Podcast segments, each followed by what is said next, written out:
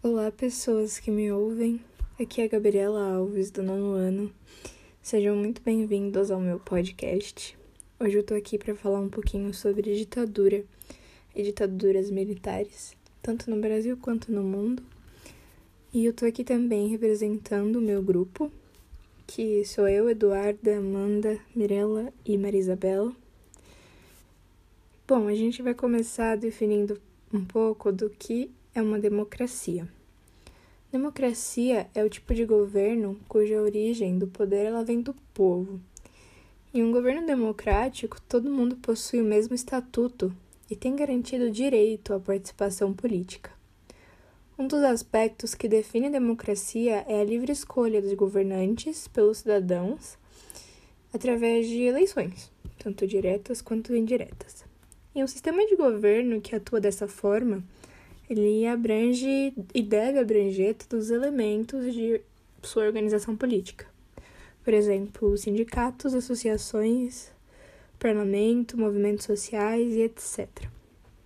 Bom, nesse sentido, é, democracia não é apenas uma forma de Estado ou de Constituição, mas também a ordem constitucional, eleitoral e administrativa. Isso se reflete no governo, no equilíbrio dos poderes e órgãos do Estado. A prioridade política do parlamento, sistema alternativo de grupos governamentais e de oposição também.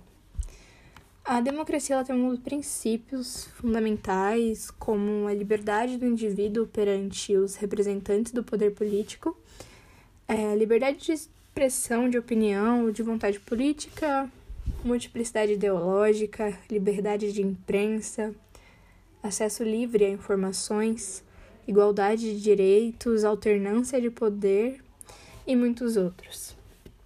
Agora, vou falar um pouquinho sobre o que é ditadura. Bom, se você não sabe o que é ditadura, seja muito bem-vindo.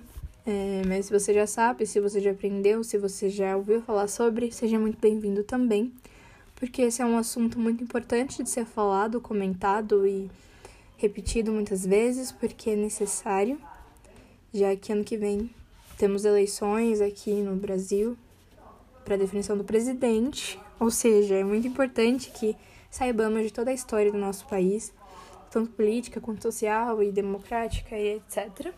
Porque dessa forma a gente pode impedir que governadores antidemocráticos cheguem ao poder sabe? Bom, ditadura é totalmente o contrário de tudo, que de tudo aquilo que eu acabei de falar. Bom, é um regime de governo onde o poder está concentrado nas mãos de um indivíduo apenas ou de um grupo. Ou seja, é totalmente o contrário, literalmente. É, ela se caracteriza por ter censura, falta de eleições transparentes, de liberdade partidária e um intenso controle do Estado na vida dos cidadãos. E as ditaduras militares são aquelas exercidas por um militar ou um grupo de militares. Vou dar exemplo aqui da ditadura militar que aconteceu no Brasil, né, que foi um regime autoritário que teve início com um golpe militar em 1964, com a deposição do presidente João Goulart.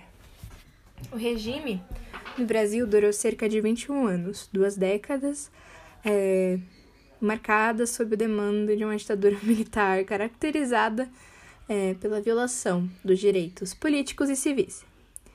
É, aqui no Brasil foi estabelecida censura à imprensa, restrição de direitos políticos e perseguição policial a opositores desse regime. Algumas fases desse golpe, né, de 64, foi o governo de Jango, tiveram também os atos institucionais do governo de Castelo Branco, é, o AI-5 foi um dos mais conhecidos, Inclusive, uma curiosidade sobre o AI-5 é que muitas pessoas hoje que apoiam o nosso presidente atual, muitas pessoas pedem pela volta do AI-5, pela instituição do AI-5. E, para quem não sabe o que foi o AI-5, foi aquele ato institucional de, de caráter ditatorial que estabelecia a prisão de opositores sem abertura de processo. É, o governo ele passava a controlar os meios de comunicação e dava-se o fim do direito ao habeas corpus. Ou seja, tem gente que ainda pede por isso. É, outra fase foi os anos de chumbo, que teve o fim das liberdades, repressão e censura. E Bom, tiveram outras partes também, outros ditadores, mas agora eu vou falar um pouquinho também sobre as ditaduras que existiram no mundo. Existiram três ditadores muito conhecidos que são falados até hoje. Mas para contextualizar, ditador era aquele título que a pessoa recebia é, por ser um governante absolutista ou autocrático que assume, tipo, solitariamente o poder sobre o Estado. Ou seja, ditador é aquele que é, governa por si mesmo, si próprio, e ele, sim, é, às vezes é considerado por, pelas pessoas um deus, né? Que promete salvar o país, a pátria, o continente e afins. Os três mais conhecidos hoje em dia, eu creio que são Adolf Hitler, Joseph Stalin, talvez Mussolini também. E seus governos eram caracterizados pela falta de censura, tortura, é, a falta de verdade. É, as pessoas não tinham acesso a informações e eles tinham características muito comuns em seus discursos autoritários, porque Muitas pessoas acreditavam neles porque eles tinham um caráter de convencimento gigante.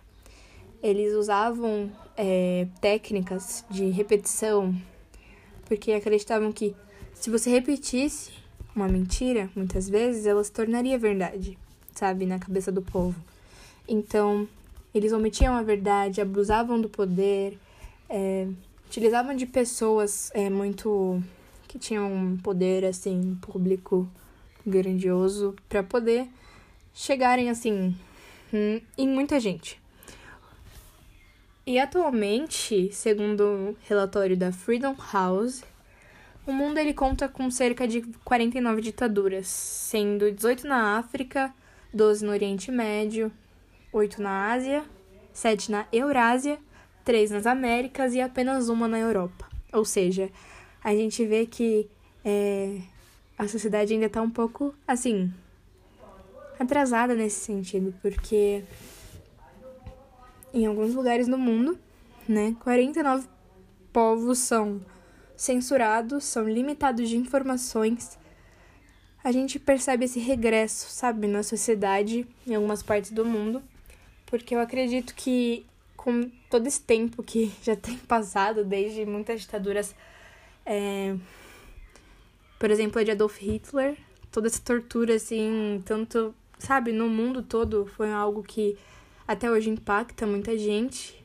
Com tudo isso, até hoje existirem ditaduras é uma coisa que me aterroriza um pouco. Então, eu acho importante falar sobre esse assunto para que evitemos que isso aconteça novamente, tanto no nosso país quanto nos outros países que a gente consiga alcançar e evitar que isso aconteça também. Bom, foi isso. Queria agradecer pela atenção. Muito obrigada e até a próxima.